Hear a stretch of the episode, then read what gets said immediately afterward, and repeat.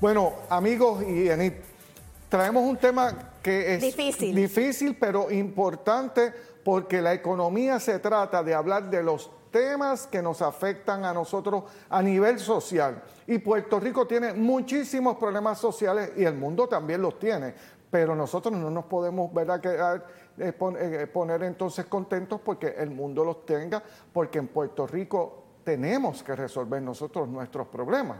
Y uno de los problemas que yo entiendo que más nos está afectando ahora es la criminalidad. Y cuando nosotros examinamos la criminalidad en Puerto Rico, nos vamos a percatar que los mayores crímenes se cometen por hombres de 18 a 35 años. Y esto pues es importante que lo veamos y lo tomemos como un problema social y económico. ¿Por qué? Porque miren, la quiebra de Puerto Rico tiene mucho que ver con la situación social que estamos viviendo y sobre todo por la situación que estamos viendo en nuestras calles, la sangre que hay en nuestras calles.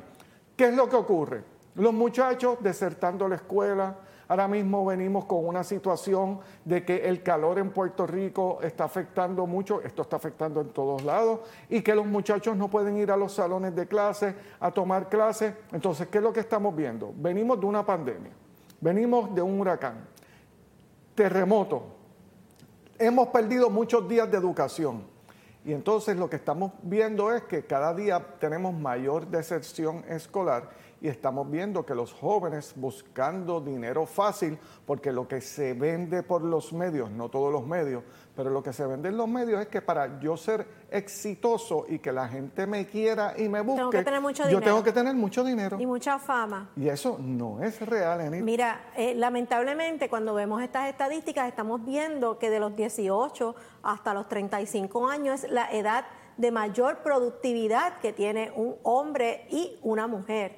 Así que cuando nosotros tenemos a las personas de mayor productividad, en vez de aportar de forma positiva al ingreso y al desarrollo económico de un país, aportando de forma totalmente negativa que a la misma vez conlleva el que tengamos que mantenerlos en unas instituciones eh, carcelarias, pagándole, pagándole, dándoles comida, dándole, dándoles eh, supervisión, hay muchos otros casos también dándole educación y además de eso, a nivel médico, esto realmente empobrece cualquier, su- eh, cualquier sociedad. Y yo creo que es el momento en que el Departamento de Educación, en conjunto con el Departamento de la Familia, comiencen a unir esfuerzos a ver qué es lo que nos toca hacer. Pero más que nada, yo creo que es el momento de que tu papá y mamá empieces a tener el control de tu familia. Y muchos de estos jóvenes desertores escolares vienen precisamente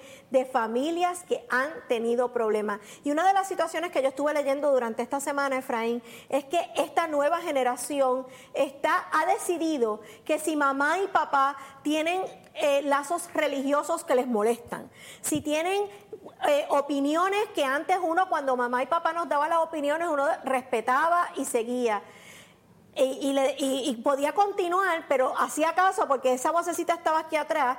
Eran razones suficientes para tú realmente desertar a tu familia porque tú necesitas ser una persona feliz. Y estamos viendo que precisamente esos 18 años entra es esa que- deserción. es que- Así que esto es más amplio de lo que tú y yo Pero, podemos pero, pensar. eh, Enid, es que si vamos a, a ver cuál es la proble- el problema básico aquí, es la familia. Ajá, la base. Esta semana en la prensa también sale que la mayoría de las familias que componen los núcleos familiares en Puerto Rico son de mujeres solteras. Solas, no pueden. Entonces, ¿qué es lo que estamos viendo?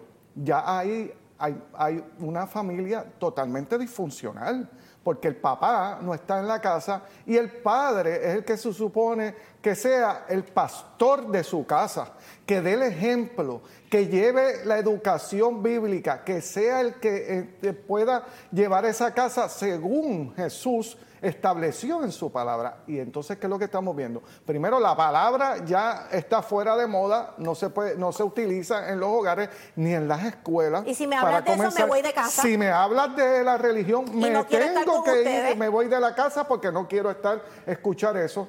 Entonces, ¿qué vemos? Hemos perdido los valores hemos perdido entonces, no queremos seguir las reglas como está, como se supone.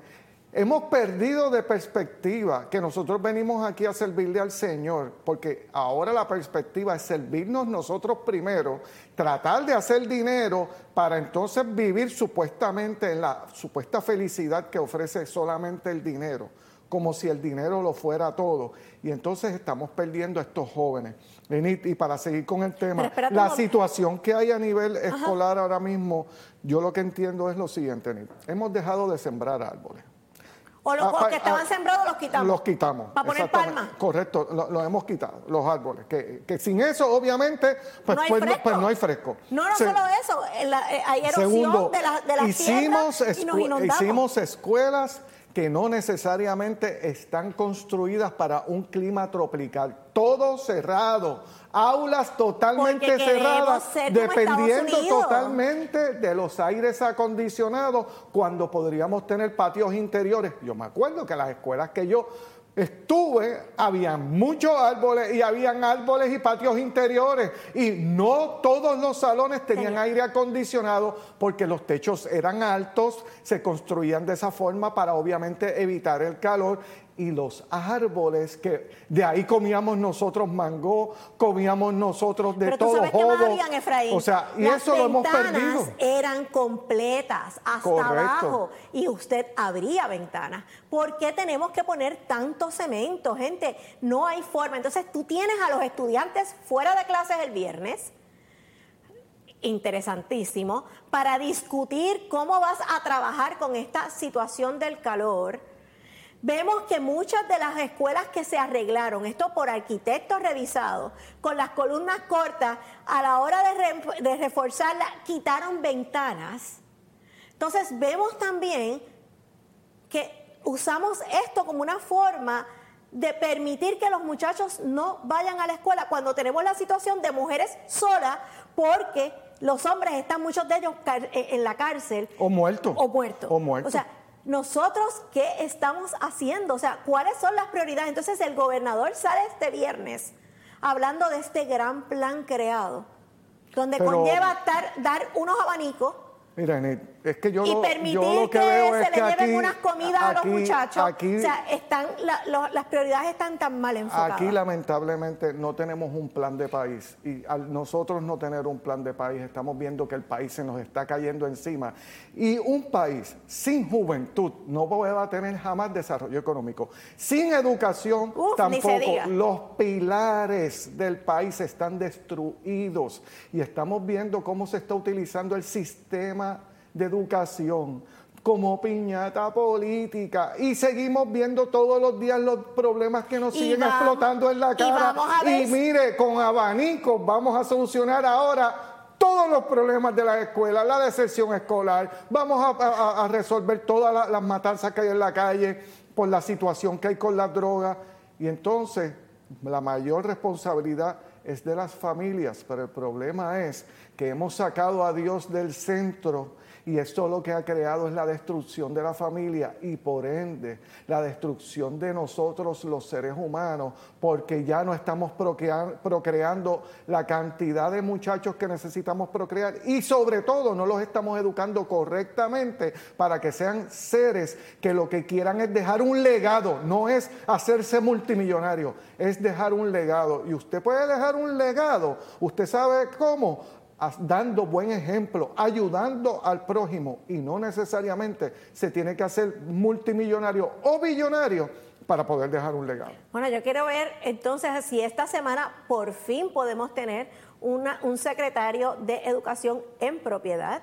Este, también está en juego la secretaria ¿Cuál es el legado que quiere dejar este gobierno para Puerto Rico? Cuál es, el, legado? que ustedes, gobernantes, gobernantes, esa es la pregunta que ustedes se tienen que hacer. ¿Cuál es el legado que ustedes le van a dejar a este pueblo de Puerto Rico? Esa es la pregunta. No es salir millonario, es el legado que le vamos a dejar a nosotros a todos los puertorriqueños, no a solamente a mi familia, que los deje millonarios para que vivan bien por el resto de los años que le queden, porque esa no es la felicidad. Pero ¿qué vamos a hacer con el pueblo de Puerto Rico? ¿Cuál es el legado que usted, señor gobernador, representantes y senadores, alcaldes van a dejar para el pueblo de Puerto Rico y las familias de Puerto Rico. Bueno, con los ejemplos que están dando de liderato hay mucho que esperar. Así que, Efraín. Con toda esta información nos vamos a ir a una pausa y no se vaya que regresamos recordándoles que están en Tu, salud, financiera.